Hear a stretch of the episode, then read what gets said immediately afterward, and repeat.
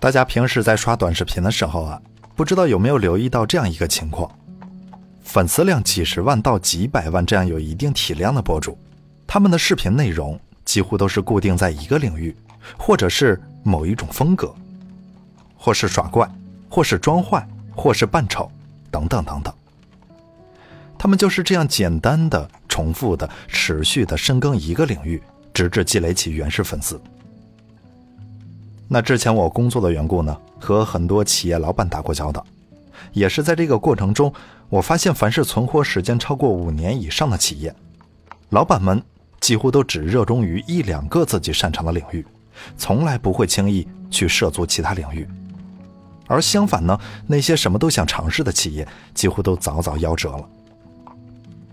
在球类术语中，有一个名词叫做“甜蜜点”。意思是说，每一个球杆的杆头上都有一个用于击球的最佳落点。如果你挥杆很正，击球的时候正中这个甜蜜点，你的球呢就会飞得很直，而且球速很快。那如果接触的区域离这个点很远，那么越远能量损失就越大。类比到人身上，我们每个人都有自己的甜蜜点，离这个点越近，球就能打得越远，花费的力气就越小。效果呢就会更好，而离这个点近的区域就可以形成一个甜蜜圈。巴菲特曾经说过一个概念，叫做能力圈，和这个是一样的意思。这是一个对他而言很重要的投资理念。巴菲特说，若干年后你会开发出一种过滤器。我明白我所谓的能力圈，所以呢，我就待在那个圈子里，我不担心那个圈子以外的东西。明确你玩的是什么，你在哪里有优势非常重要。那这个圈子就是他的过滤器，他不会管这个圈子之外的事情，他自己定义自己的游戏，自己定义自己的优势。所以他和他的朋友查理芒格就以不频繁交易作为自己的投资特色。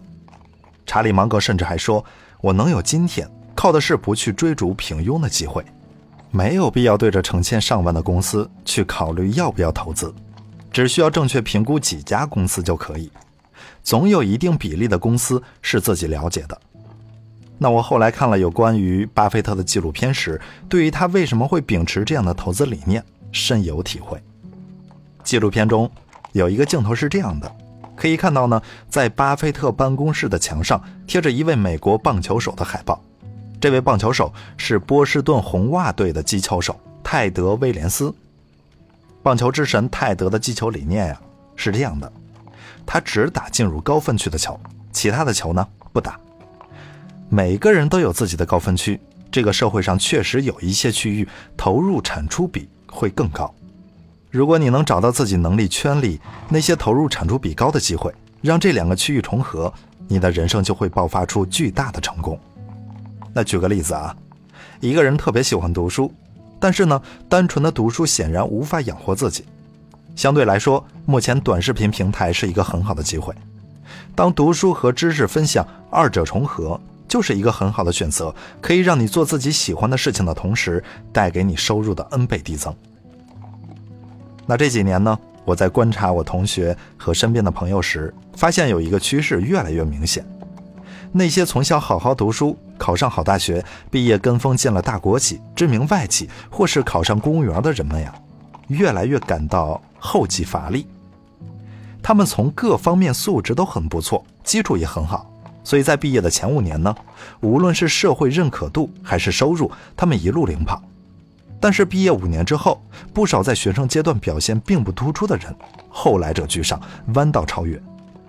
那这些后来居上的人，大部分都拥有两个特质。要么就是有一技之长，要么呢就是在自己感兴趣并且擅长的领域里全身心的耕耘。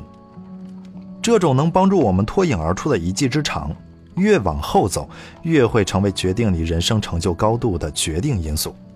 他们就是我们人生里的杀手锏。我们再来捋一下这个逻辑啊，首先发现自己的闪光点或者是擅长的事情，其次就是在自己擅长的领域内持续的深耕，纵向挖掘。最后，在合适的时机，横跨一到两个其他相关领域，实现人生成功。这几乎是一条百分百能成功的、最便捷的一条人生道路了。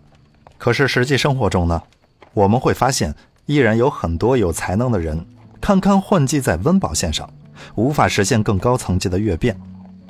是为什么呢？因为很多人直接就死在了第一步，就是意识不到自己擅长，或者说，因为我们一直致力于让自己变得全面，追求完美，进而忽略了发展自己的长处。我们好像真的就是这样长大的，学习了很多年。学英语、学数学、学物理，然后别人问你擅长什么，对不起，我好像什么都不会。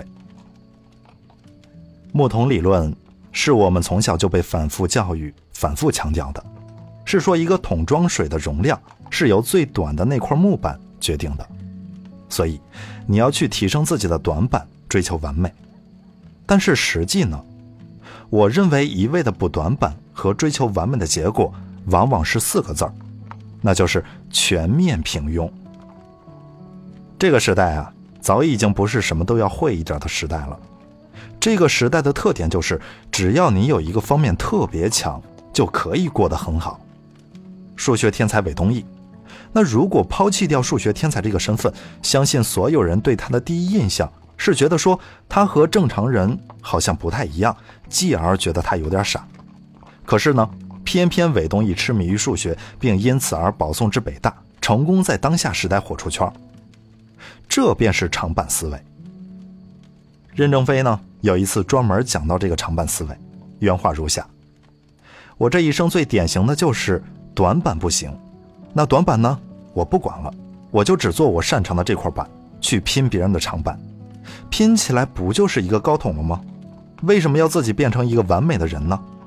我说完美的人就是没用的人，人有缺点才可值得好好观察一下，在哪个方面可以重用他一下。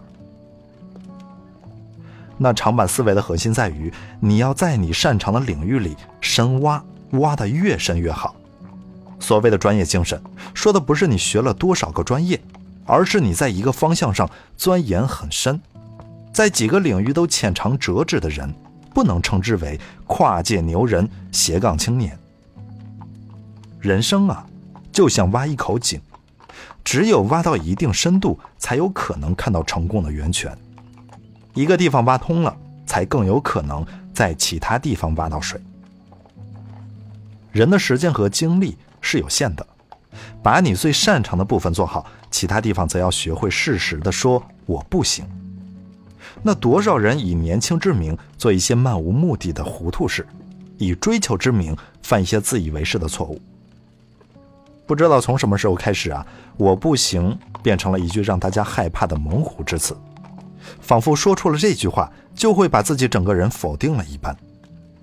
其实，在生活和工作中，我们就是会有很多不行的时候，时间不够，精力不够，能力不够，见地不够。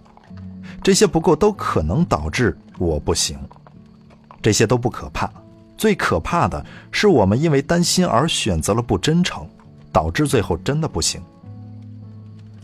坦然的接受自己的缺点，并且努力避免因为自己的缺点而造成的损失，是效率最大化的一种有效机制。把最擅长的人放到最合适的位置，因为我们必须接受一个很残酷的事实：有些缺点。我们可能一辈子都改不掉，就像我之前说过的，与其花这么多精力去补短板，不如花同样的力气去提高长板。每个人都一样，有不擅长的事，就一定有擅长的事。把自己不擅长的空间腾出来，不仅仅是为了让其他擅长的人大显身手，更是为了让自己有更大的空间和更多的时间去做可以让自己发光发亮的事。在你不擅长的领域请教擅长的其他人，这是一个你无论如何都应该培养的出色技能。我不行，不可怕；我说我能行，最后却不行，才可怕。每个人都有自己最擅长的领域，如果我们放弃了自己最擅长的，去做一些自己不擅长的事情，不仅会事倍功半，也许还会让你痛不欲生。一旦方向错了。你越努力，离目标呢，反而会越远。